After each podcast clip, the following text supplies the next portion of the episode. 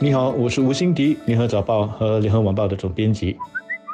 你好，我是罗文燕，华文媒体集团营运总编辑。酝酿了十年、几经波折的兴隆高铁计划，在二零二一年开年的第一天正式宣告胎死腹中。新马两国在兴隆高铁协议过了二零二零年十二月三十一号的最后期限时，仍无法达成共识，因而发表联合声明，交代这个计划已经终止。项目的终止固然令人非常惋惜，但相信不会让人们感到特别意外。这个项目一拖再拖，十年前由马来西亚时任总理纳吉的政府提出，到二零一六年十二月签署具有法律约束力的协定，但二零一八年马国政权更替，改为马哈迪领导的政府之后，这个项目在马国新政府的要求下延期到二零二零年年底。虽然期间两国的总理和官员都有沟通讨论项目，但最近。马来西亚媒体引述未具名的消息人士说，马国内阁计划在没有新加坡参与的情况下开展高铁计划，但高铁线将在罗佛终止，估计已经让人可以猜得到这个项目不会再继续了。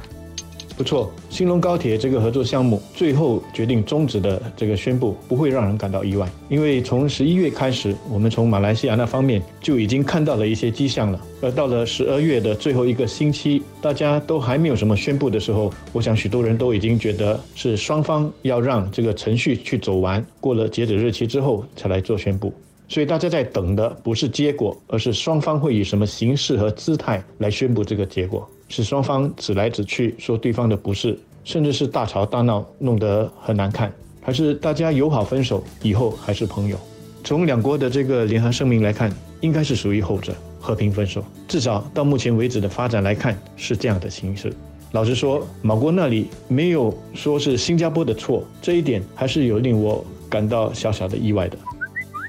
联合声明并没有说明两国无法达成共识的具体原因，但我想笼统的而言，能够分成政治和财政经济这两大块。从政治方面，自从纳吉下台，高铁项目告吹的风险就大大提高了。马哈迪上台其实就直言说这个项目要终止。无论是马哈迪或者是穆尤丁，他们作为新上任的总理，他们都要在这个项目上有更大而且是属于他们自己的说话权。例如穆尤丁就希望能够用国内承包商，而不需要国际招标等。在财政经济方面呢，马来西亚政府其实是没有什么钱了。马哈迪和穆尤丁都有曾经明说和暗示，高铁项目的成本太高了。穆尤丁在最近有曾经提出一些修改，包括对路线、车站设计、项目结构等等，无非是希望能够降低项目的成本，或者让马国政府有更灵活的融资选择。可惜的是，两国一直无法达成一致。文运所提到的马来西亚希望在这个项目自己有更大和属于自己的这个说话权，我觉得是个关键。如果按照双方之前所签订的合作协议，新马双方是要成立一家合资公司来负责这个基础设施的承建，而且在这个合资公司之下成立一家公司来管理列车的资产。再来还有第三层呢，就是高铁列车的具体的经营。这三层因为是一个合作项目，新加坡都要有发言权。问题是，马来西亚的政府在这期间一换再换，每个新上台的政府都需要在政治和经济的利益分配上打自己的算盘。但是如果在利益分配上，什么决定都还得跟新加坡商量，那就会显得碍手碍脚，很不方便了。所以你从马来西亚的部长穆斯达话他的这个讲话就可以看得出一些蛛丝马迹。他们说要改变双方原本已经同意的这个组成结构，让他们对于这个合同要颁发给谁、颁发合同的时候要开出什么条件等等，这些都有几乎绝对的这个决定权。但是由于这个是一个合作项目，新加坡就很难同意了。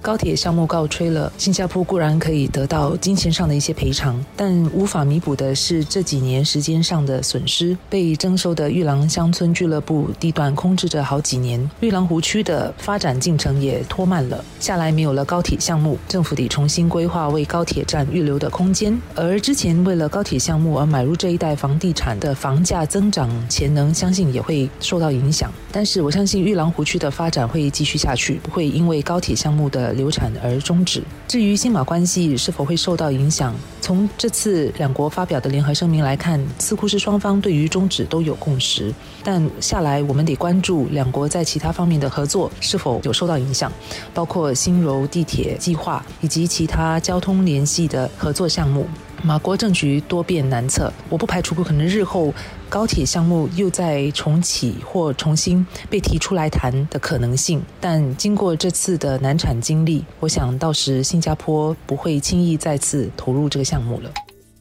玉朗的规划和发展会因为兴隆高铁不开进来而全盘被否决掉吗？我觉得不会。我想我们会做一些调整，但是玉朗的整体规划还是要继续的。大家如果还记得，玉朗的长期规划是因为有了兴隆高铁而做出调整的。现在没有了它，那就再调整回去就是了。我比较关注的是这个合作项目告吹了之后，对新马的这个双边关系会有什么影响？现在迫切需要解决的是这个赔偿的问题。马来西亚是说会赔偿，但是他们愿意赔偿的这个。数额是不是按照之前协议所规定的那样计算？那就还有待观察了。我只能够希望新马双方对于这个赔偿额最后是能够达至共识的。老实说，这个合作项目如果双方在理念上有太多的分歧，停止也不是一个完全的坏事，免得进行一半的时候大家边做边吵，反而对整体的双边关系不利。新马两国唇齿相依，彼此可以合作，需要合作的地方不会只是这个新隆高铁项目。我们需要把眼光放得更远，千万不要为了这个项目伤了和气，影响长远的利益。